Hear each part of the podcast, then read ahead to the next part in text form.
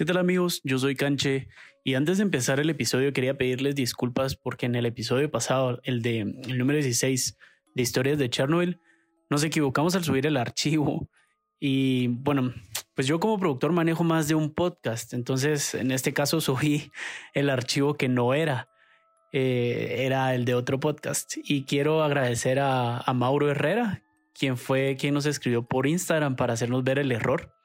El episodio, el episodio ya lo actualizamos desde ayer, si no estoy mal, y ya pueden irlo a escuchar por si quisieron escucharlo la primera vez. Esta vez sí son historias de Chernobyl. Así que sin nada más que agregar, los dejo con el, episodio número 17.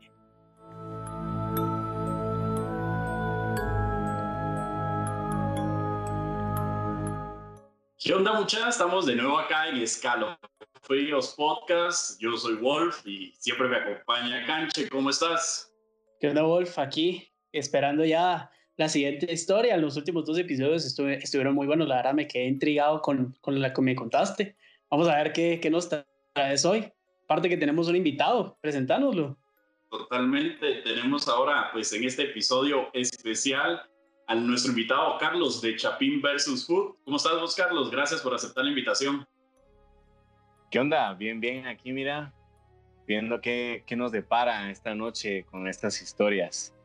Eso, qué bueno, Pero Carlos, gracias por aceptar la invitación. Contanos, contanos un poco a qué te dedicas, este, en dónde te pueden encontrar en las redes y, y en tus plataformas digitales.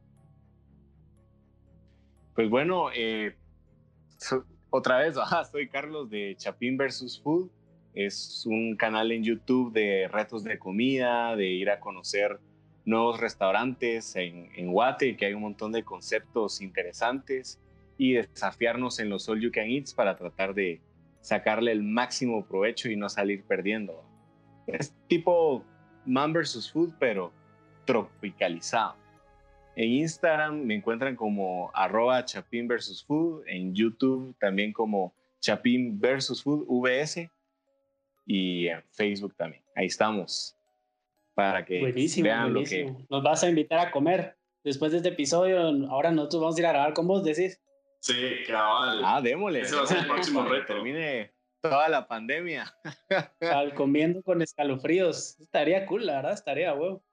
Sería bueno como en un cementerio. algo ahí tenebroso, ¿sabes? Sí, vamos a comer al cementerio. Al cementerio, cabal. Boom. Cabal, buenísimo.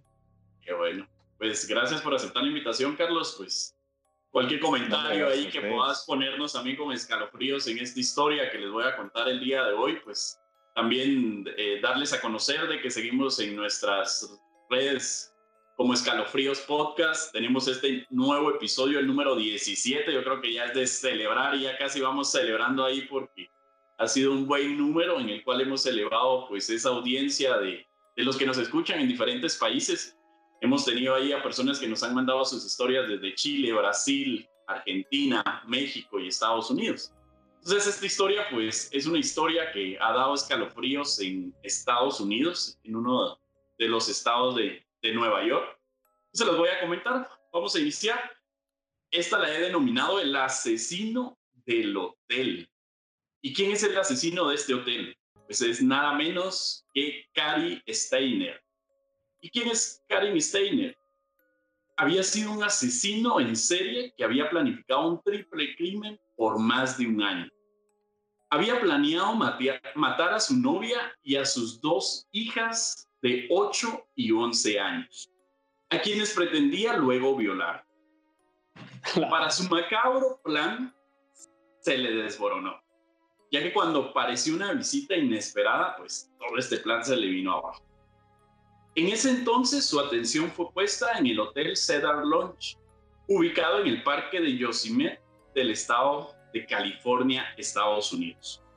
Un hotel, pues que es un lugar muy, muy bonito, como lo describen en todos los, todas las investigaciones que realicé. Está en medio de bosques y montañas. El hotel tiene muy buena ubicación y es utilizado para diferentes excursiones. Lugar perfecto donde pretendía captar a sus víctimas ya que un dato muy importante es que Cari ahí trabajaba como conserje. En 1998, en su lugar de trabajo había vigilado a dos chicas que eran del país de Finlandia, pero tuvo que desistir de su plan cuando llegó un acompañante con ellas.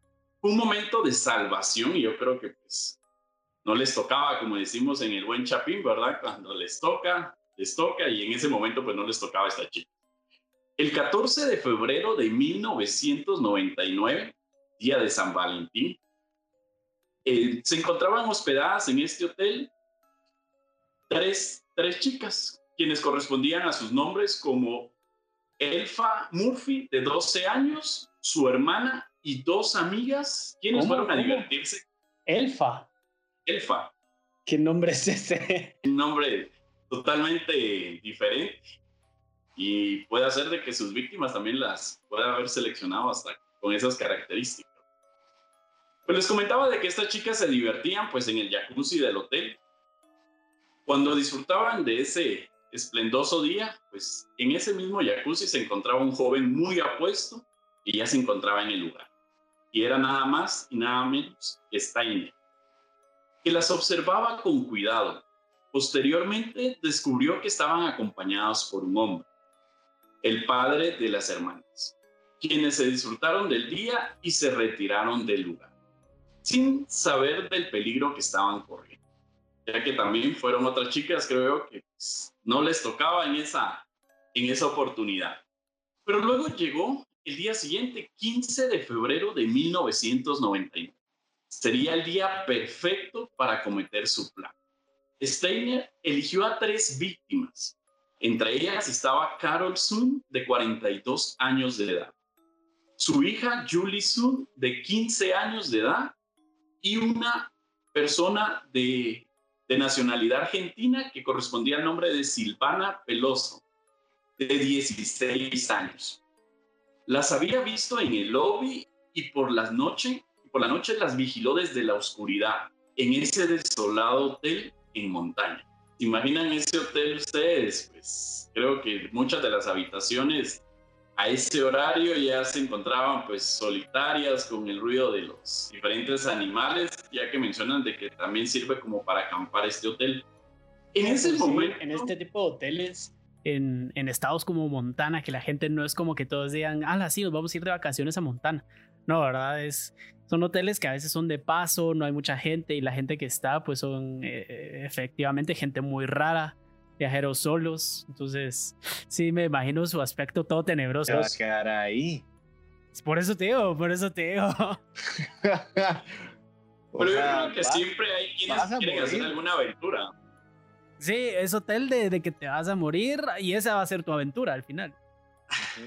No, pues me mato y me voy a este hotel, pues. Pues sí, si me quiero ir a este hotel y ya. Podría ser buena opción. Pero ese día, el 15 de febrero, el reloj marcaba las 11 de la noche, donde un hombre joven con buena pinta, como se dice en el buen chapín, con buena apariencia, el pelo corto y rubio, con un uniforme de trabajo, tocó educadamente la puerta de la habitación 509 se identificó como empleado del hotel.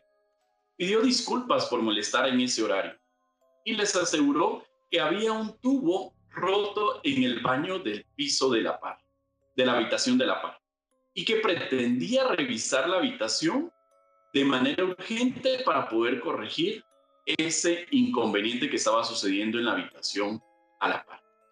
Porque les justificó de que podía filtrarse el agua a la habitación. Describen que esa habitación de la par estaba totalmente sin huéspedes, entonces no pudieron comprobar eh, de una u otra forma las, estas chicas de que hubieran pues compañía a la par porque estaba deshabitada esa habitación. Las mujeres sorprendidas de la visita de este empleado y máximo a esa hora, o sea, son las 11 de la noche, te llegan a tocar en medio del bosque a tu habitación, no estás esperando ninguna visita se mostraron ellas pues muy asombradas y con mucha desconfianza abrieron la puerta. Y efectivamente se encontraba nuestro personaje, el cual era el representante de mantenimiento del hotel. Sin embargo, ellas finalmente con toda la desconfianza empezaron a cuestionar que por qué el horario, si lo podían revisar en el día siguiente.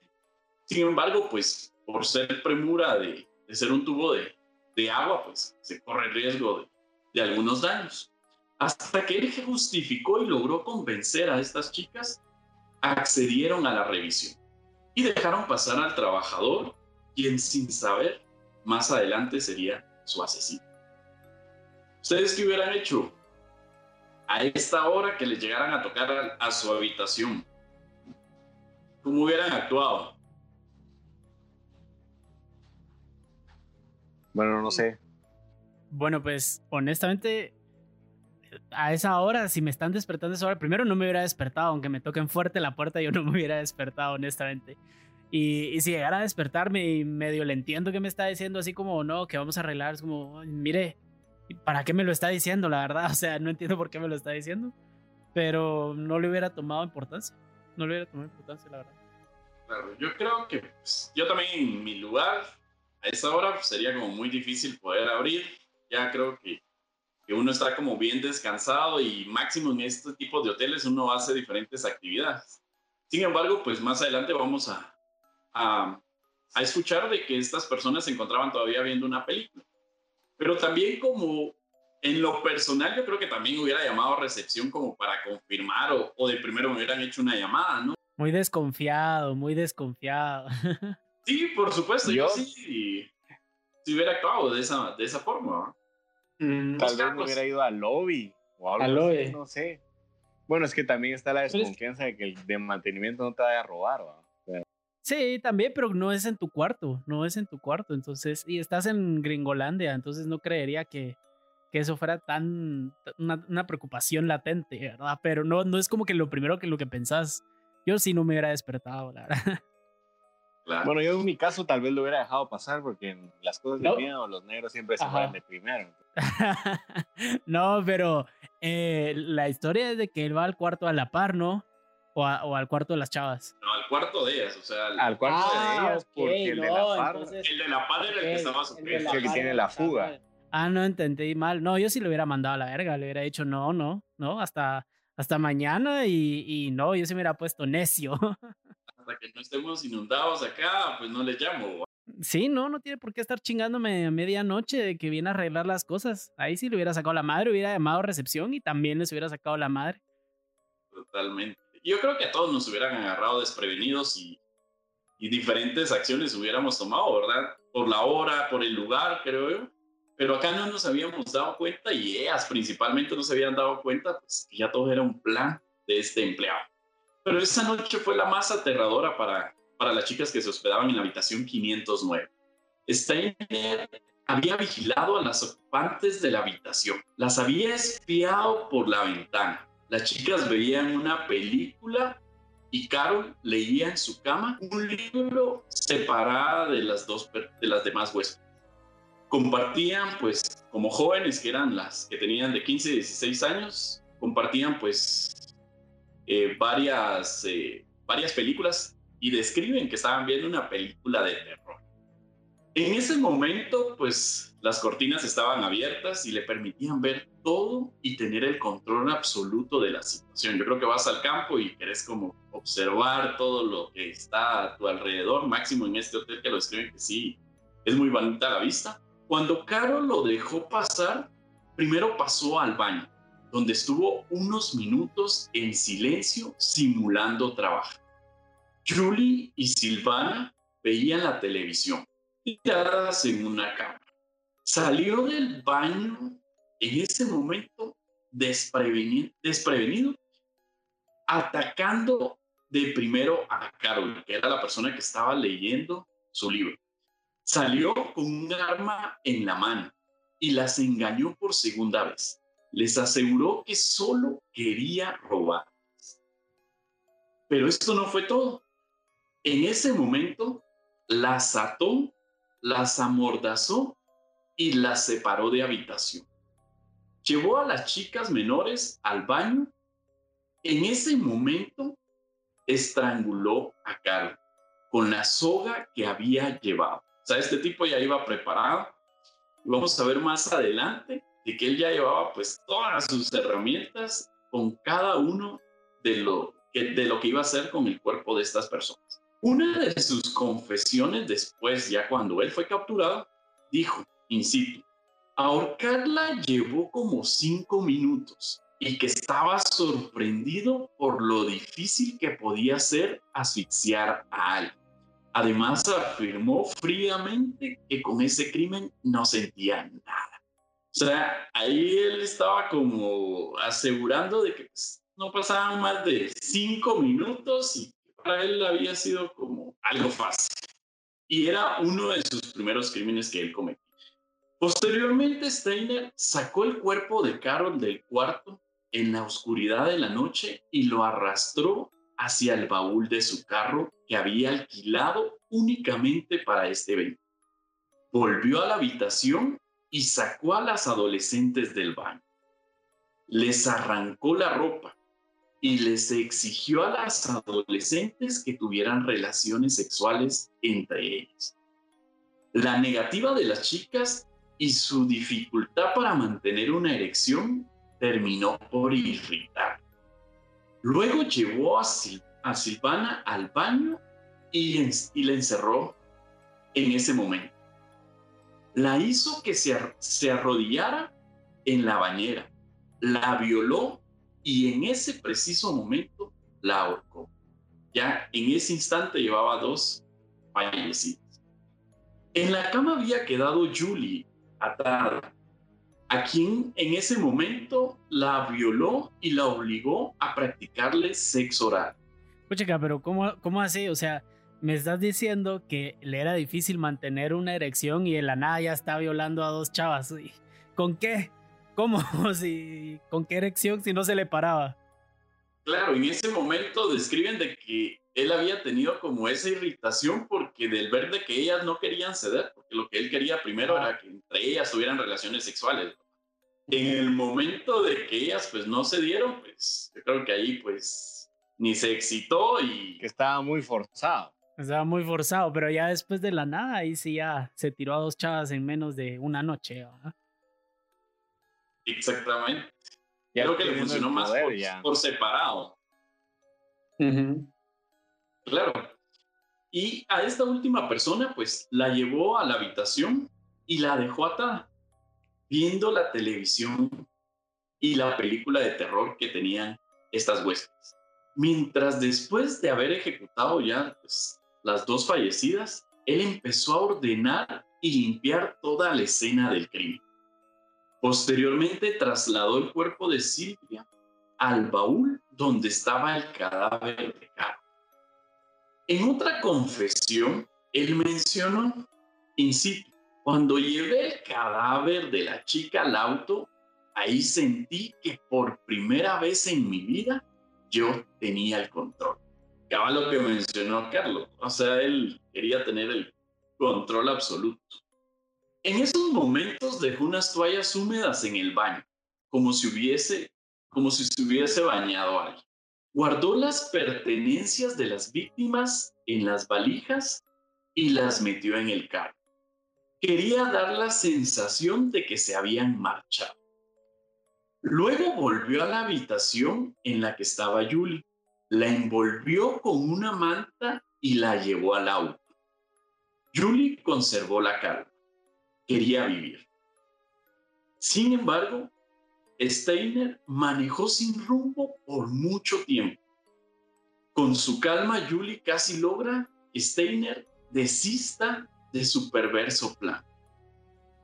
Sin embargo, reveló en entrevistas más adelante, ya cuando fue detenido por estos crímenes, y dijo, incito, no sabía dónde iba o qué estaba haciendo.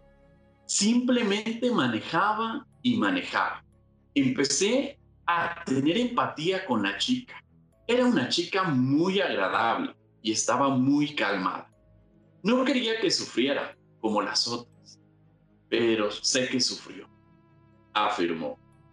Cuando llegaron a un lago después de estar manejando por más de una hora, la hizo bajarse del auto, la violó nuevamente, la peinó, le dijo que la amaba.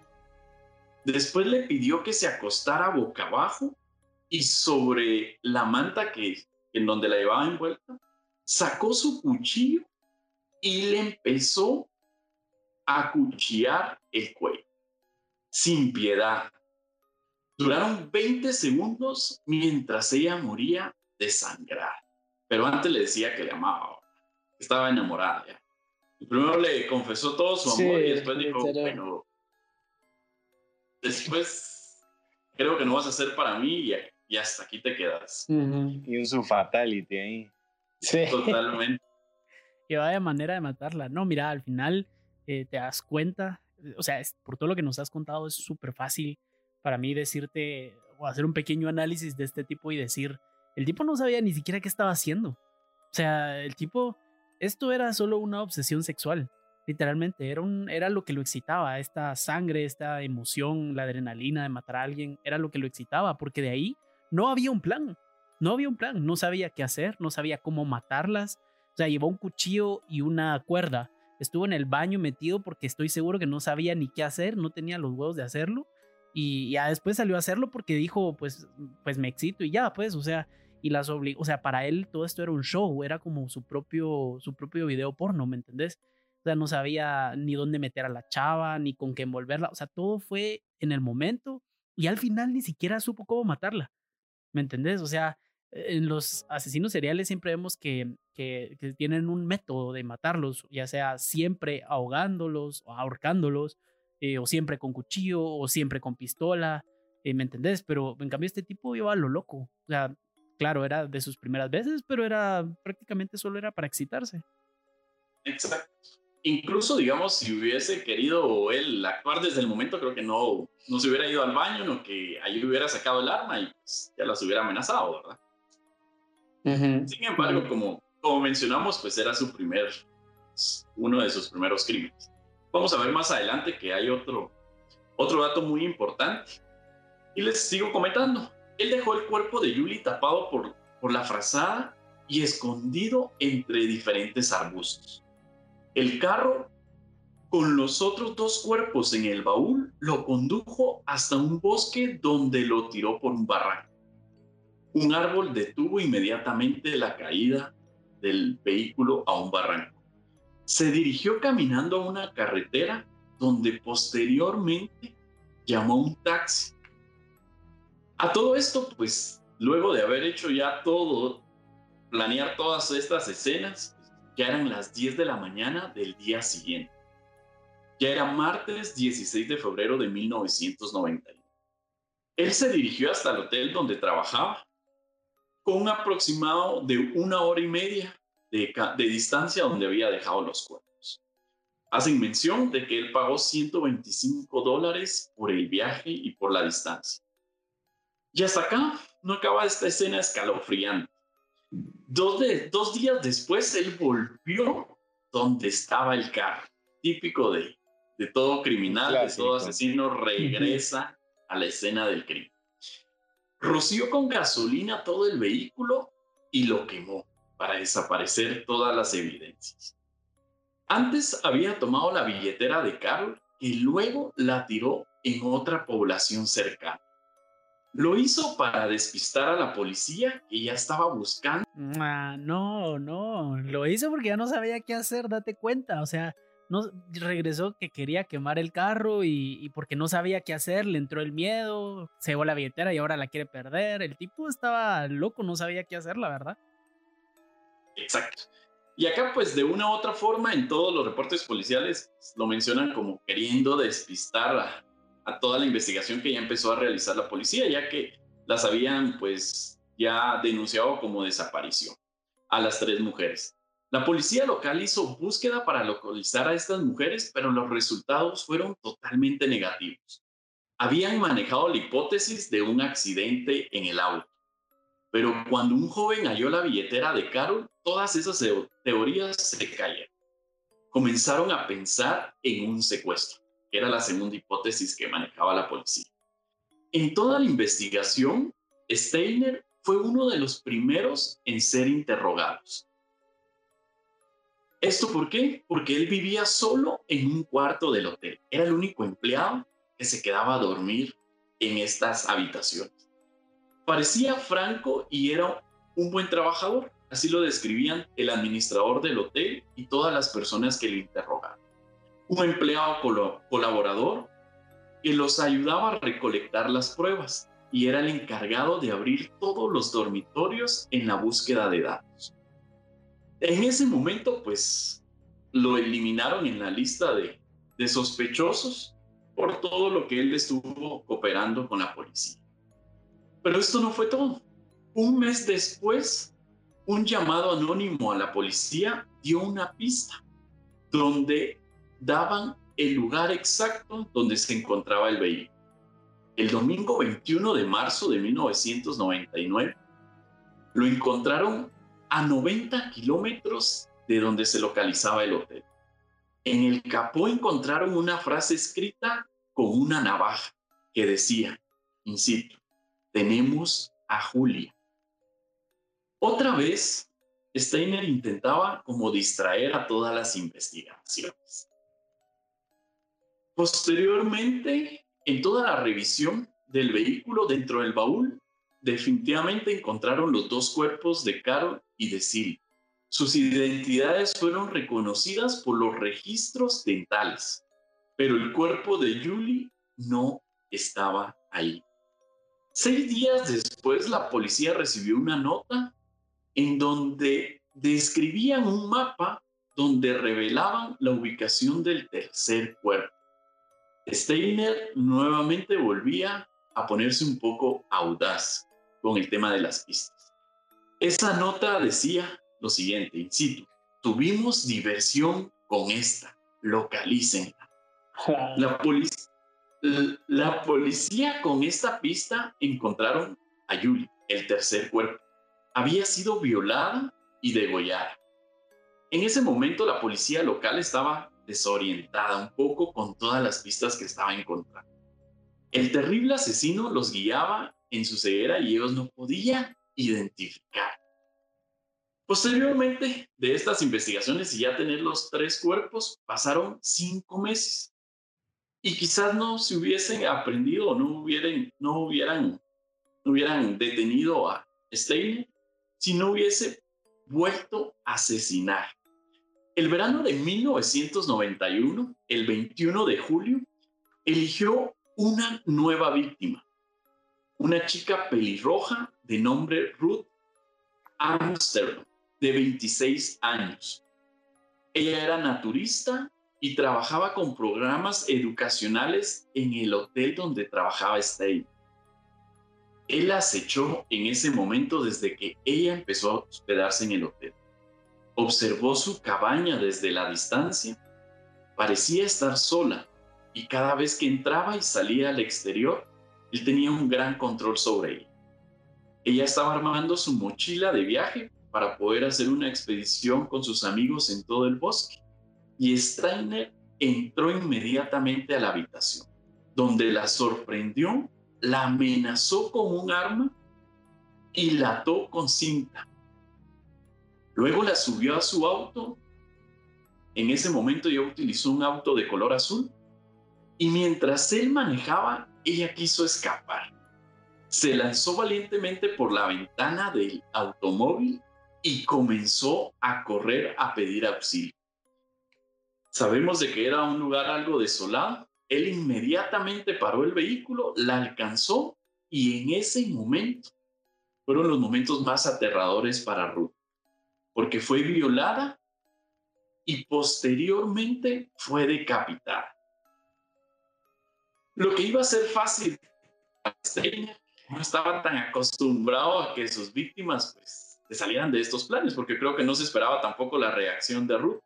Si las otras pues no tuvieron como mayor reacción y este era como su segundo crimen, ¿verdad? Sí, cero, cero planificación, cero planificación, cero, o sea, o sea, era totalmente inexperto en lo que estaba haciendo, no sabía lo que estaba haciendo.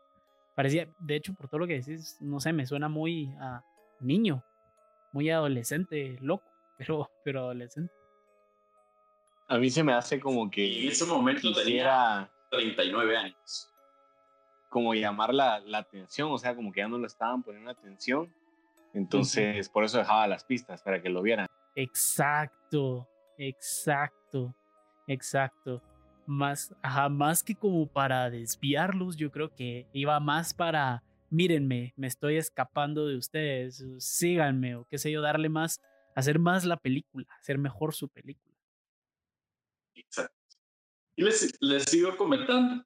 Pues Ruth en ese momento fue reportada como desaparecida y la policía fue a la casa nuevamente de Steiner. Y ya tenían como las sospechas porque siempre sucedía en este mismo hotel. Allí encontraron unos anteojos rojos, un sombrero y algunas huellas de algunos caminos, donde describía y había como evidencia como si había peleado con alguien. Y creo que lo describía con las, con las acciones que, tuvo con Ruth, ¿verdad? Que él no se lo esperaba, que forcejearon. Y ahí entonces la policía con esas evidencias y además de ello localizaron también unas pertenencias de Ruth. Fueron los motivos y evidencias para que en este momento ya el asesino lo tuvieran a la vista. Ya con todas estas evidencias la policía pues gestionó su, su arresto y ya habían dado únicamente pues con el cuerpo de, de Ruth. Pero esto no, está, no era todo, porque la policía nunca imaginó que Steiner también era el autor material e intelectual de los tres asesinatos anteriores. Asimismo, había un dato curioso, había un testigo que había visto un automóvil azul en el lugar del día del homicidio. Y ese mismo automóvil fue localizado en la vivienda de Steiner. En ese momento fue arrestado y posteriormente empezaron a realizar todos los dictámenes forenses. Los psiquiatras evaluaron la salud de Steiner y revelaron algo muy importante, que en su familia hubo enfermedades mentales y abusos sexuales durante cinco generaciones. Se, supo también,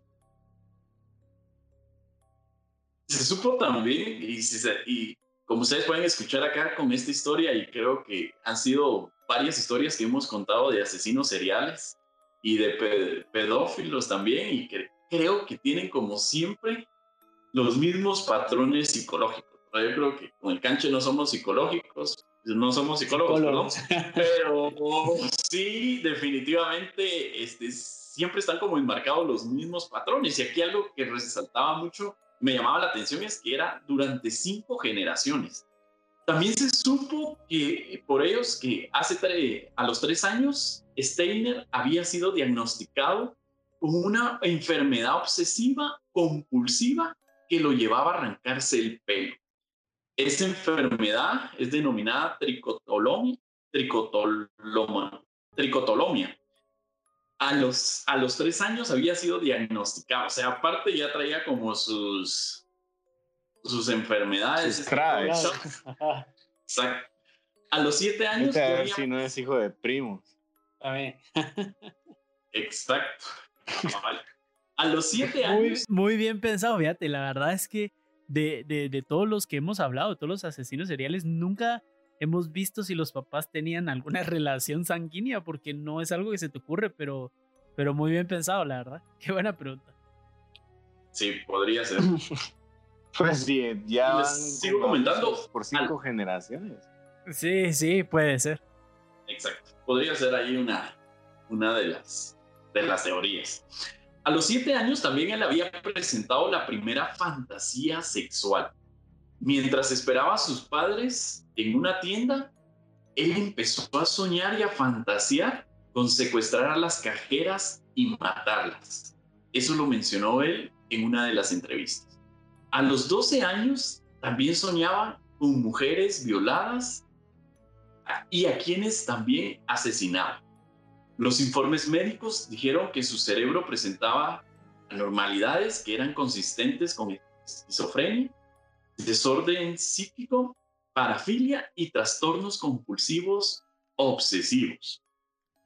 Finalmente, Cary Steiner fue condenado a muerte. Sin embargo, el 12 de diciembre del 2002, por una decisión del gobernador de California, fue suspendida la ejecución de las penas capitales en el Estado, algo que molestó mucho a, la, a las autoridades locales, policiales que habían llevado esta investigación y también a toda la población. Hasta en este momento, él sigue en prisión, tiene 69 años de edad y ha sido uno de los casos que en este estado pues ha llamado mucho la atención por el tipo de actuar de él. Y esto no es nada. Aparte de ello, como lo mencioné, pues su familia también ha sufrido como pues de varios trastornos. Em, él nació en el 13 de agosto de 1961 en California y dentro de la familia pues era una familia totalmente disfuncional. Su padre pues no fue un padre ejemplar, tenía cuatro hermanos y había recurrido a diferentes terapias por haber abusado también el padre de este Steiner a dos de sus hijas. Entonces, los abusos ya venían en toda esta familia y algo que me llamó mucho la atención, dentro de uno de los hermanos de Steiner, a los siete años había desaparecido también del colegio. No supieron nada, pusieron las denuncias y durante siete años estuvo desaparecido y las, las autoridades y la policía no lograron con el paradero de, del hermano de Steiner. A los 14 años él apareció y había sido secuestrado por una persona también del, lugar, quien era pues un abusador sexual de, menores de edad y lo tuvo pues prácticamente secuestrado siete años de su vida. Entonces, muchas de las actitudes de Steiner se refleja en todas las acciones y, pues la vida también del hermano, porque luego de que el hermano regresara a su casa, empezó a acaparar la atención del hogar. Mencionan también de que acaparó mucho la atención, el hermano se llama Steve, él acaparó mucho la atención por los medios locales después de aparecer de siete años de estar secuestrado. Entonces escribieron muchos libros sobre la vida de Steve Además de ellos, también hay una miniserie sobre la vida de Steve. Entonces fue una de las situaciones también que, acaba lo que mencionamos al inicio, creo que para Steiner era como, bueno, ya está acaparando la atención mi hermano, creo que ya tuvo los micrófonos, reflectores y toda la atención de la policía. Y ahora, como dijo, me toca a mí, Y mi forma de llamar la atención, además de todos pues, los antecedentes que el niño pues, había sufrido, también Mencionan los reportes que fue abusado también cuando era menor de edad por, por uno de sus tíos. Entonces también traía pues... La típica, la típica, no tío, no. Exactamente. Entonces, prácticamente esa es la historia. Si se dan cuenta, es, eh, muchos de los patrones y tuvieron que influenciarse por las acciones de cometer estos cuatro asesinatos. Tuvo que ver mucho con su infancia y pues, los abusos que él también recibió. Sin embargo, pues fue una de las circunstancias que sí, en su momento, en el año de 1999, pues estos asesinatos aterrorizaron a toda la población. Y principalmente después en este hotel ya nadie quería irse a hospedar y yo creo que era, era tan, tan lógico, ¿verdad? Y que cualquiera también, pues conociendo estos hechos, pues te da un poco de escalofríos de decir, y si me dan la habitación 509. Sí, sí, de hecho. Sin embargo, pues el hotel sigue en su funcionamiento. Sí, hay hoteles que lo único que hacen es cerrar la habitación. La cierran, eh, como que le ponen segmento en vez de la puerta, digamos. La cierran, la bloquean. O sea, la habitación sigue existiendo, pero ellos cierran la puerta, la sellan y no existe después el número de la habitación tampoco por, bueno, ahí son los dueños de los hoteles que son supersticiosos digamos que era 1501, entonces ahora las habitaciones son 1502. Eh, empieza desde la 1502, ya no empieza desde la 1501, ponente. Pero sí, igual, a Mara que también tampoco le interesa eso, pues tampoco le importa, o no, no, no, les hace menos eso. Pues, ¿qué te pareció, Carlos? La historia en este episodio número 10. Asustado, ya no regresas al podcast, decir. no, hombre, a ver, lo que sí es que me imaginé cuando bueno, no sé si ustedes vieron alguna vez la serie esta de The Sinner, donde... La que está ahorita en Netflix, no, no la, no, no, yo no la he visto. Pero, sí hay, una, hay una escena donde cabal con el cuchillo dándole al, al cuatillo, entonces algo así me imaginé el último, el último asesinato y sí, sí te, te, te Te marca, sí, sí, sí. Yo me imaginé la escena de, de Psycho, la, bueno, la clásica, ahora la escena de Psycho donde en la ducha la chava grita y solo se ve la mano con el cuchillo y la musiquita del tan, tan, tan, tan. Eso me imaginé yo. Pero a lo loco, ¿eh? Dijiste que como que intentaba meterle el cuchillo así a lo loco. Entonces dije, no, no, no, este tipo no, está, no sabe lo que hace. Nada que ver. y pues, y para que le haya o sea, no, no, no sé, nunca lo voy a intentar, pero cinco minutos ahí tratando de estrangular a alguien, sí. Sí, se nota que no sabía lo que estaba haciendo. Sí, no, no sabía lo que estaba haciendo y, y sí, o sea, un tipo que, que, como, como lo dijo Wolf, que tenía la ilusión de llamar la atención y eso fue lo que encontró, combinó su, su deseo sexual con su déficit de atención, no, no es déficit de atención, sería su falta de atención o sus ganas de llamar la atención de, de sus papás, ¿verdad? De todo el mundo y, y, y eso salió. Pero sí, qué increíble, la verdad, qué feo, qué horrible, qué enfermo el tipo, pero... Ah, y yo quería mencionar lo de la ley de California. Me parece extraño que bueno, cuando son temas de, de vida o muerte, ¿verdad? De sentencias de muerte, supongo que la ley tenía carácter retroactivo, creo que se dice, que es cuando pones la ley en este año, pero todos los casos anteriores también se les aplica. ¿Me entendés? En cambio, hay leyes que se aplica de aquí en adelante. A los casos de antes van a pena de muerte todavía. Pero de aquí en adelante. Entonces me parece raro porque siendo un político, si apoyas un programa así, es, es complicado porque puedes perder un montón de gente, un montón de votos, diciendo los que ya estaban resueltos, vengo ahora yo y los cambio, ¿me entendés? Todos estos casos que ya estaban con su sentencia, ahora yo los cambio todos, porque no es algo de política, es algo de justicia. Y muchos, muchos, o sea, este tipo no, o sea, regresándolo al tema, muchos asesinos en serie se salvaron por cosas así, por ineficiencias de la ley, pues, faltas en la ley. Entonces, eh, también es interesante, podríamos hacer un episodio solo de asesinos en serie que quedaron libres por malos abogados o por falta de pruebas, ¿me entendés? Exacto. Podría ser. Pero bueno, ¿qué te gustó, Carlos? No, sí, interesante, re bien, alegre, bien, bien narrado y todo. Uno se imagina todo, toda la historia. Ibas armando la película. Sí, cabal. Ya, ya pueden salir las miniseries. Cabal, buenísimo. Pues entonces, esperamos que les haya gustado el episodio, ¿qué es? Número 17. ¿Cómo le pones a este? Este está como el asesino del hotel. Ah, qué sin chiste. Vale. Eh, el chico del apartamento 5. Ahí está, ahí está. 509. el asesino del 509. Ahí está, el chico del apartamento. buenísimo, buenísimo. Nítido, por sugerencia, Carlos, lo vamos a cambiar. Muchas gracias por acompañarnos. Yo creo que te vas a quedar para un episodio más, ¿verdad? El siguiente de la semana. Sí. Buenísimo, va, nítido. Entonces, a ustedes por la invitación. Ajá, igual recordarnos tus redes sociales, por favor. Ahí en, en, YouTube me encuentran como Chapin vs. Food. Igual en Instagram y en Facebook. Ahí suscríbanse, sigan a la página, se les va a hacer agua a la boca y van a querer probar esos retos de comida monstruosos. Cabal, para escalofriantes y vamos a hacer un reto de comida todos juntos, decidos. Ah, démosle. Es un momento. en el cementerio, recuerden. El cementerio, cabal, para que sea escalofriante. Para el primero de noviembre, vamos a comer fiambre. O el 31 de, de octubre también. Para amanecer ya ahí el ah. primero. Está bien, buenísimo. Entonces les agradecemos mucho. De, de, nuevo, les recordamos las redes del programa.